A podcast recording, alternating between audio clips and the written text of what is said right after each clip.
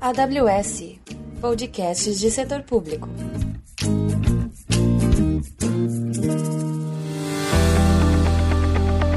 Olá pessoal, bem-vindos à trilha de setor público da AWS Brasil. Meu nome é Bruno Silveira, sou arquiteto de soluções e nessa trilha a gente sempre comenta e fala sobre é, soluções e desafios para clientes de governo, educação, organizações sem fins lucrativos, que são os clientes atendidos por, pela área de setor público da AWS. Hoje estamos aqui com dois convidados especiais para falarmos de Open Banking. A primeira convidada é Amanda Quinto, que já gravou conosco em outras oportunidades, e o nosso outro convidado é o Júlio Carvalho, ambos também arquitetos de soluções AWS. Amanda e Júlio, muito obrigado pela presença de vocês. Antes de falarmos sobre Open Banking, vocês poderiam falar um pouco mais sobre vocês e o papel de vocês na AWS hoje? Olá, Bruno. Obrigada pelo convite. Boa tarde a todos. Bom, é, eu sou Amanda Quinto, eu sou arquiteta de soluções aqui na AWS. Eu trabalho especificamente com o setor público na vertical de Non-Profit Organizations e atualmente eu estou mais focada em Financial Services para o setor público. Então, eu atendo cooperativas de crédito, bancos públicos e o Open Banking é um dos temas que a gente vem desenvolvendo aqui na, na AWS. Olá, Bruno. Olá, Amanda. Muito boa tarde a todos que estão nos ouvindo. Eu sou Júlio Carvalho. Aqui na AWS, é, o meu foco é arquitetura de segurança. Então, eu sou o Principal Security Architect com foco em serviços financeiros. Eu ajudo clientes de bancos, a fintechs, a atravessar os seus desafios na jornada em direção à nuvem com a maneira mais segura possível. Bom, obrigado mais uma vez pela presença de vocês. Bom, vamos começar a falar do nosso assunto, que é o Open Banking, né?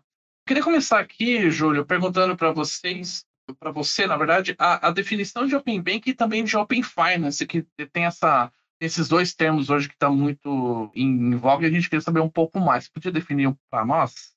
Claro, eu acho que existe uma, um termo, uma visão bastante interessante sobre a definição de Open Banking que eu li em algum lugar e eu sei que isso já começou a se tornar um pouco mais plural, que é, é depende bastante da perspectiva de onde você olha. Então tem um exemplo interessante, que é aquele exemplo de uma cidade que nunca tinha visto um elefante, um elefante foi para essa cidade, e aí todo mundo ficou maravilhado com aquele animal enorme. E algumas pessoas que viviam na cidade que não enxergavam, cegos, eles também queriam ter contato com aquele animal maravilhoso, e aí levaram alguns cegos até esse animal, eles começaram a tocar o animal, então alguns tocaram a tromba e disseram, nossa, isso aqui parece uma cobra, outros tocaram a orelha e falaram, nossa, isso aqui parece uma, folha de bananeira gigante. Então, com o Open Bank é mais ou menos assim, né? Quando a gente olha de diferentes perspectivas, a gente vê o Open Bank de diferentes maneiras. Eu diria que é, para os bancos que já estão estabelecidos, sem dúvida, ele aparece como um desafio regulatório. E existe uma, um grande fomento à inovação com a implementação do Open Bank, que sem dúvida coloca na perspectiva de quem quer trazer inovação para o sistema financeiro, a possibilidade de trazer isso conectado a um sistema, um, um ecossistema já estabelecido, né? Então é uma oportunidade para alguns, é um desafio para outros. Na perspectiva da AWS, o Open Banking é a padronização do processo de compartilhamento de dados de serviços financeiros. Então, quando a gente olha sobre essa perspectiva, a AWS em si tem um papel muito importante de transformar essa realidade com seus serviços. E Open Finance é uma expansão disso, né? O Open Finance, até no próprio, na própria visão do, do, do Banco Central do Brasil, né, que iniciou o projeto como Open Banking e é, é, pivotou o conceito para Open Finance para poder incluir justamente outras indústrias além da bancária, né? Então a gente tem aí a parte de investimentos com Open Investments, a parte de seguros com Open Insurance. Então quando a gente junta Open Banking, Open Insurance, Open Investments e outras iniciativas de abertura de dados no sistema financeiro, a gente tem culmina, né, no que a gente chama de Open Finance. Me diz uma coisa do modelo mais prático. Vamos pensar o Open Bank especificamente, que é o motivo do qual a gente está conversando aqui. Então, Open Bank fora do Brasil e Open Bank dentro do Brasil. Que exemplos, o que os países estão fazendo, o que, que o Brasil está tá nesse meio, o que, que ele está fazendo também? Um ponto interessante, né? A gente vê outros países que já estão um pouco mais avançados na implementação de iniciativas de Open Banking, é, os mais importantes nesse, desses, nessas referências são a Austrália e o Reino Unido. Eles começaram um pouco antes, né? No caso uh, do, do, Reino Unido, começaram lá em 2015 ainda, com um PSD2. Em 2016 a gente teve a CMA emitindo regras, né, para os bancos do Reino Unido compartilhar. Então colocou ali meio que a primeira regulação, né, em voga, e aí a partir daí outros países foram seguindo, né, esse modelo europeu e também o modelo australiano. Então, seja por exigências regulatórias, dado que um regulador decidiu criar uma iniciativa de fomento, ou seja porque as próprias instituições financeiras se reuniram e decidiram criar um ecossistema de compartilhamento de dados, que é o caso, por exemplo, dos Estados Unidos, né, com, com a FTX, é o Financial Data Exchange, a gente vê que essa é uma prática que se torna comum por demanda de mercado, seja ela vindo de regulação ou não. E uma relação muito forte também com as leis de privacidade de dados. À medida que a, a segurança jurídica que era necessária, que é necessária para que um projeto de open banking funcione, né, num país, ela, ela é melhor sustentada a partir do momento em que você tem uma clara definição do que são dados privados, dados pessoais, dados sigilosos, dados bancários. Então, tanto a GDPR na Europa quanto a LGPD no Brasil, sem dúvida ajudaram a fazer essa fundação para o Open Banking acontecer. E antes da gente partir da perspectiva do cliente, é, como é que tá as fases do Open Banking no Brasil? Do ponto de vista regulatório, do ponto de vista de, da prática na sequência, como é que tá, como é que estão as fases do Open Banking hoje no Brasil? Vamos fazer o seguinte, então vou fazer um overview de como fun vão funcionar cada uma dessas fases e quais são as datas atualizadas para elas, beleza? Então, a primeira fase ali, o primeiro ciclo é entre 13 de agosto e 12 de setembro. Então, aí seria a disponibilização das APIs e os recursos necessários para criar e revogar consentimento, por exemplo. O segundo ciclo seria ali entre 13 e 26 de setembro. E aí a gente pode pensar, por exemplo, em compartilhação já de dados de transações dos clientes, mas aí mais relacionado às contas de poupança, contas pré-pagas, depósito e tudo mais. O terceiro seria entre o 27 de setembro e 10 de outubro. E aí, entre outras coisas, né, dados também de transações dos clientes, mas aí já pensando também em cartões de crédito, operações de crédito, além né, das APIs que já foram disponibilizadas nos, na, nas fases anteriores. E o quarto ciclo entre 11 e 24 ali é, de, de novembro. Então, aí seria disponibilizar já todas as APIs e os recursos, desde compartilhamento de dados cadastrais, dados transacionais e, e etc.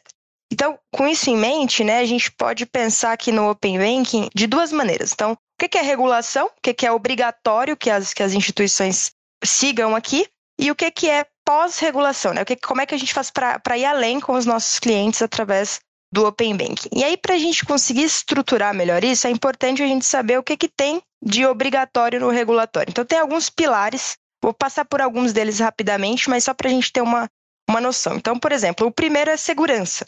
E aí, para a AWS, segurança é prioridade. Então, tem uma normativa, uma instrução normativa, é a 99, e dentro dela tem quatro subpilares, vamos chamar assim, né, fundamentais. Então, governança, proteção, detecção e reação.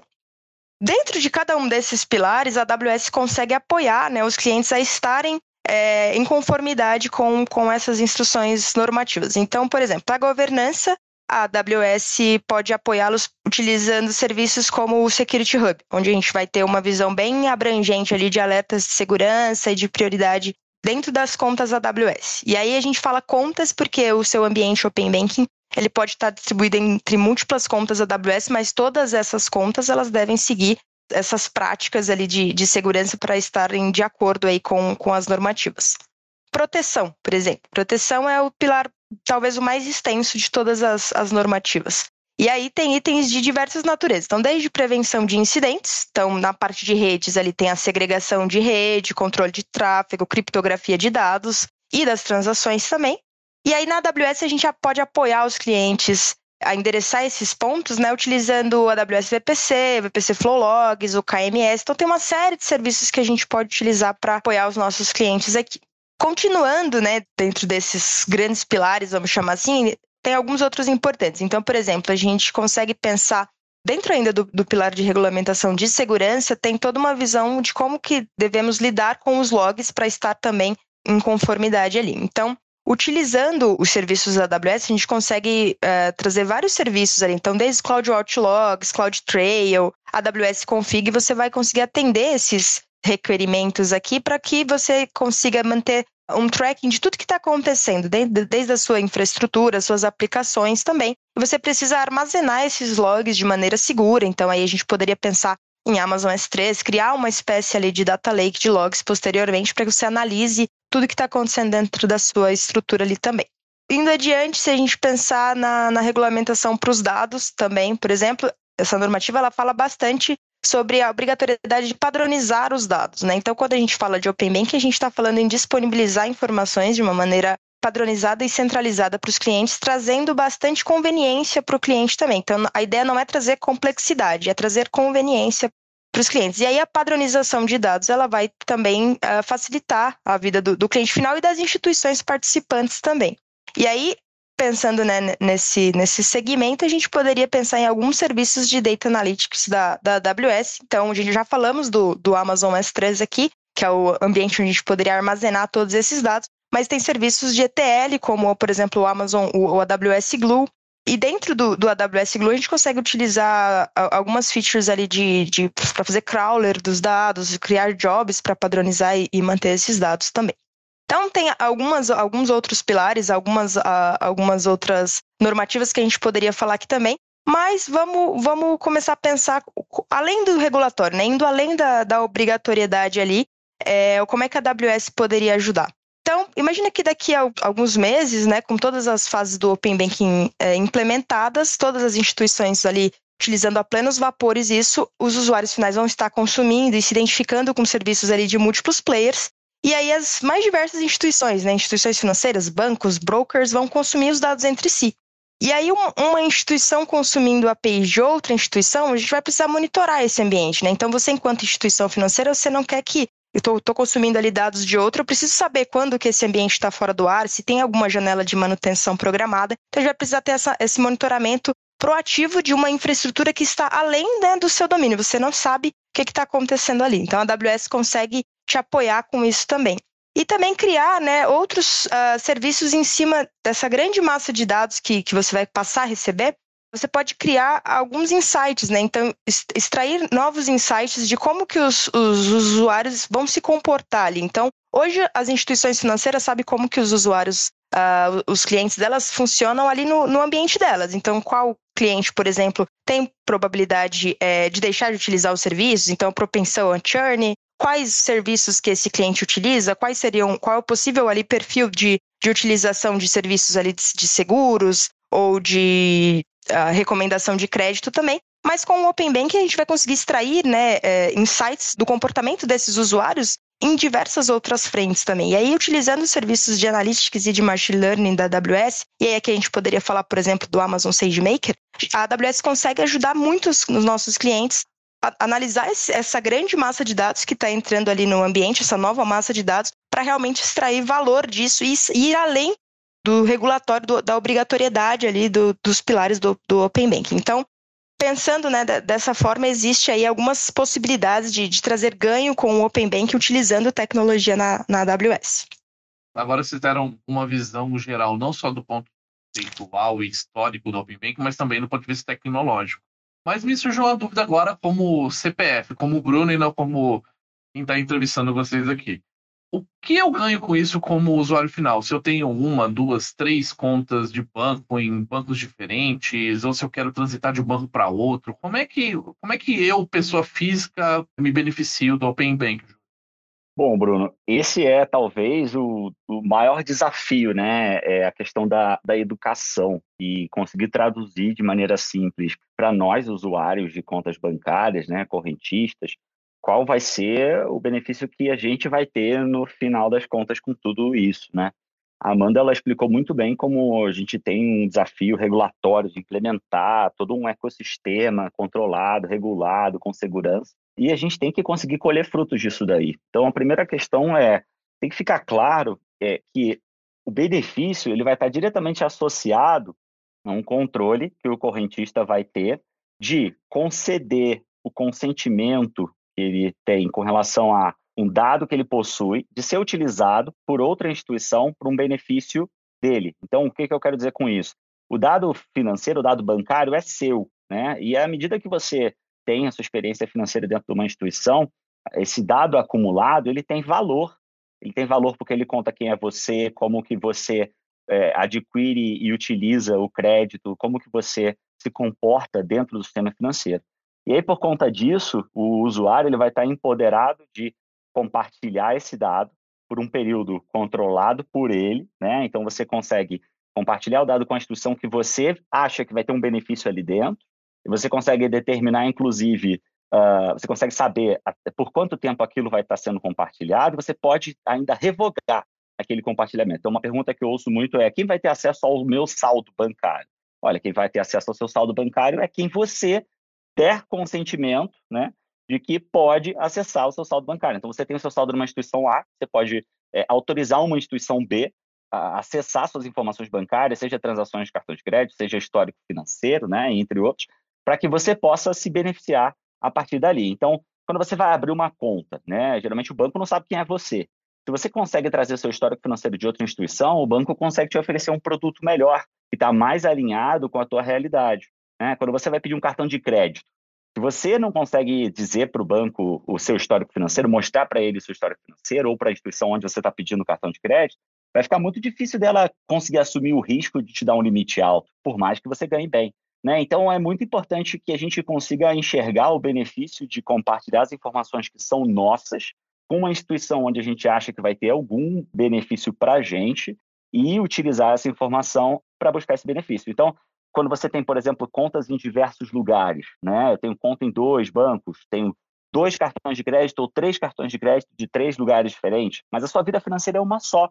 Então, os agregadores de informação são outro benefício muito claro, né? As soluções de PFM, Personal Finance Management, que juntam as informações de diversas instituições financeiras, o seu crédito comprometido em diversos cartões, né? E coloca uma visão unificada para o cidadão, né? Para o usuário final, para o correntista. Então, esses exemplos são exemplos de empoderamento do, do teu uso, né? Da, da, das tuas informações financeiras. Se você tem, se você pode levar o seu currículo para outra empresa em busca de um emprego melhor, por que, que você não vai levar seu, seu histórico financeiro para outra instituição financeira em busca de um produto ou um serviço financeiro melhor, né?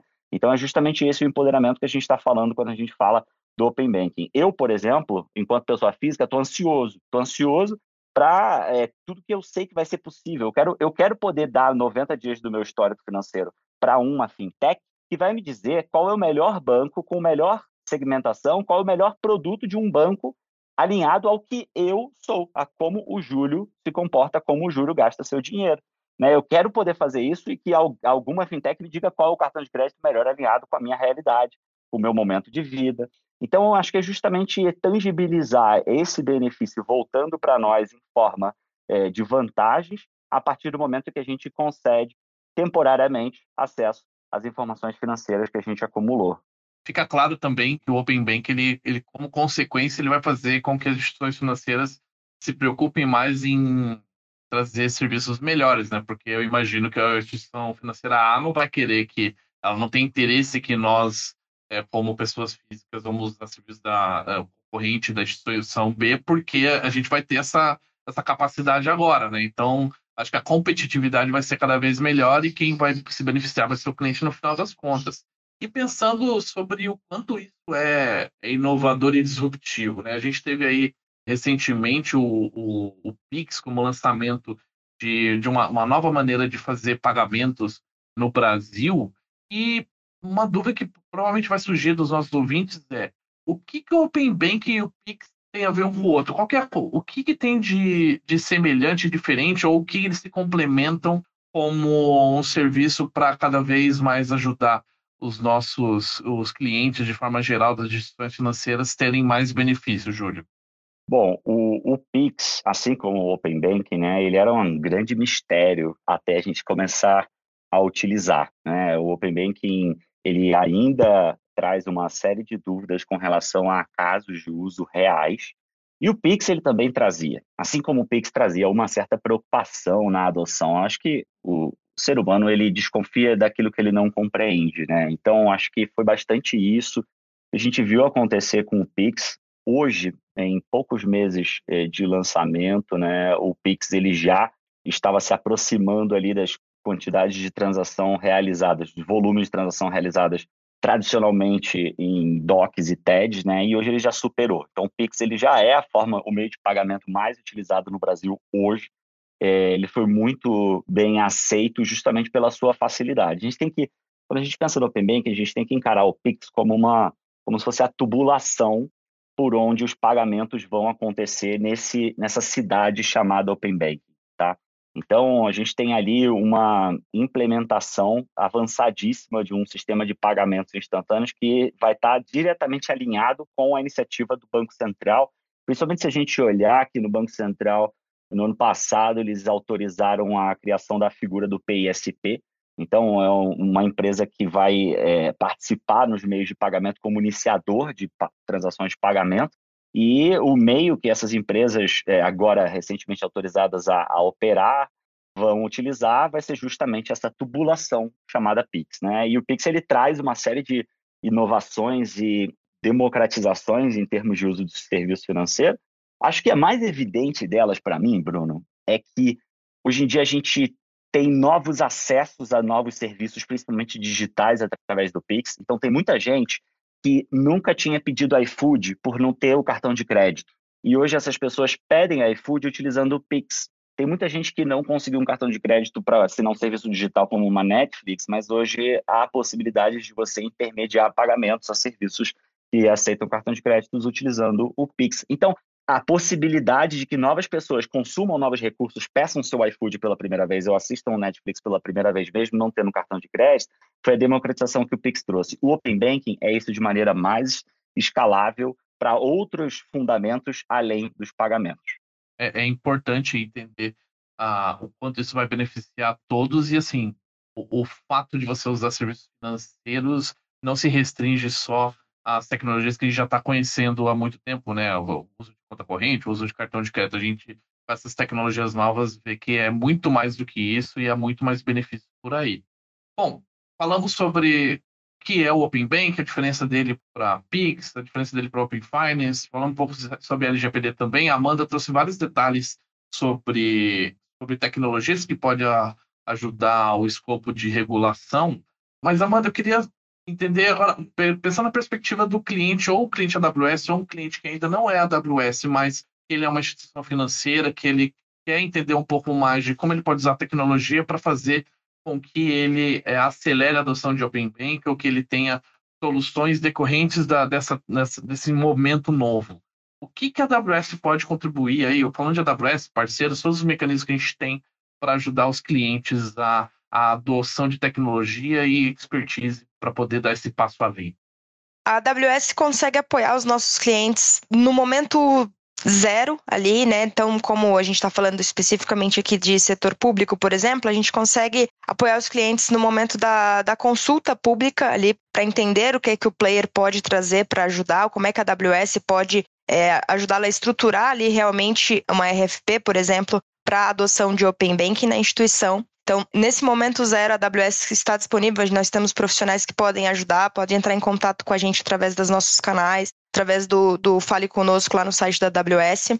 Durante a, a implementação do Open Banking em si, então a AWS, como eu comentei, né, diversos uh, documentos regulatórios do Bacen, a gente eu, Júlio e diversos outros profissionais focados aqui no setor financeiro, a gente lê esses documentos, entende como é que a gente poderia implementar isso na AWS e aí a gente apoia os nossos clientes durante essa implementação também. Então, por exemplo, eu vou falar um pouco mais daqui a pouco, mas existe, existe uma característica bem específica aqui do, do Open Banking Brasil, que é a utilização do MTLS, né, que é um protocolo ali de segurança, para deixar mais, mais claro aqui para todo mundo, é um protocolo de segurança ali de comunicação, e no Brasil precisa ter um certificado bem específico, né, para fechar esse protocolo. Então teria que ser um, um, certificado ali do ICP Brasil. Como é que a AWS pode apoiar os clientes, né, a configurar tudo isso na plataforma AWS? Como é que a gente pode ajudar os nossos clientes a efetuar todos esses requerimentos, né, e estar em conformidade com as regulamentações. Então a AWS apoia também durante todo esse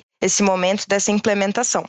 E depois de todos os, os, os, itens obrigatórios ali, né, estarem ok, estarem tudo, pronto, tudo em conformidade, como é que a AWS apoia na inovação dos nossos clientes utilizando tecnologia, né? Então, como eu comentei, criar novos insights, novos índices, é, perfis de, de utilização dos clientes utilizando essa grande massa de dados. Então, serviços de analytics, serviços de machine learning, tudo isso os clientes podem contar com a AWS durante todo esse processo para criar ali realmente é, um ecossistema de, de Open Banking utilizando a nuvem AWS. Então, a gente pode separar né, em três pontos aqui onde a AWS consegue ajudar, mas, resumidamente, a AWS pode apoiar os nossos clientes de fim a fim. E também temos muitos parceiros, né, AWS, que estão é, disponíveis no, no nosso OPN, você podem pesquisar alguns parceiros da AWS, temos blogs, inclusive, publicados referente a isso, de parceiros que estão é, implementando a AWS em alguns clientes para facilitar a implementação do Open Banking. A gente sabe que aqui os prazos são apertados, né, para uma instituição financeira, uma mudança de paradigma tão grande assim pode ser complexo, então o apoio de um, de um parceiro aqui pode facilitar bastante essa jornada para o Open Banking na AWS. Você já comentou sobre blogs, né? Então, aqui a gente poderia ficar horas e horas falando sobre esse assunto, mas como o tempo é curto, queria deixar aqui um próximos passos para quem está ouvindo o, o podcast para, se quiser se aprofundar mais, entender mais sobre casos, é, sobre tecno as tecnologias envolvidas, sobre o Open Banking em si. Amanda, tem algum, algum artigo, algum vídeo, algum, algum conteúdo que você pode compartilhar com a gente? A gente, obviamente, você vai citar aqui para nós, dar detalhes, mas a gente vai pegar as suas dicas e colocar, inclusive, na, na descrição do nosso podcast é, atualmente a gente tem quatro blog posts publicados sobre esse assunto e tem mais alguns no forno aí para sair também. Então tem um explicando, né, como que a, justamente essa, essa pergunta que você me fez, né, como que as instituições financeiras e a AWS podem caminhar juntas. Então esse é, é um do, dos conteúdos que a gente tem aí.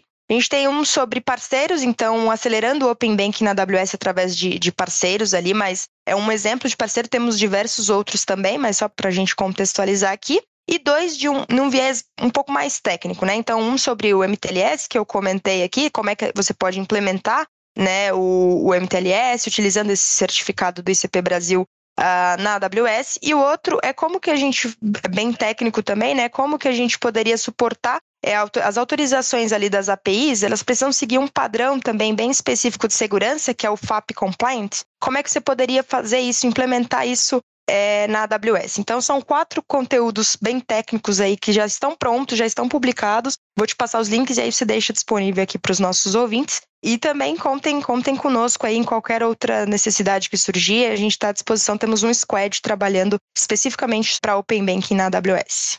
Os assuntos que a Amanda comentou agora, a gente também tem o um link para entrar em contato com a gente, se precisarem de alguma coisa. Também ideias para o próprio podcast na sequência. Fiquem à vontade, vocês, nossos nossos ouvintes a entrarem em contato conosco.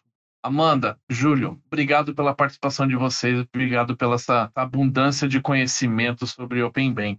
Bruno, eu, eu que agradeço o convite, muito obrigada. É sempre um prazer participar aqui do, do podcast com vocês, com o time de Public Sector Brasil e estamos à disposição.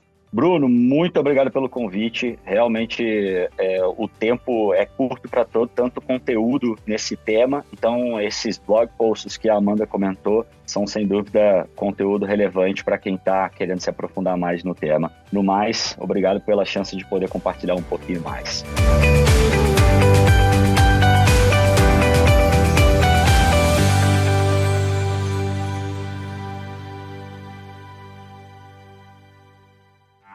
Esse episódio foi editado pelos editores. Acesse oseditores.com.br.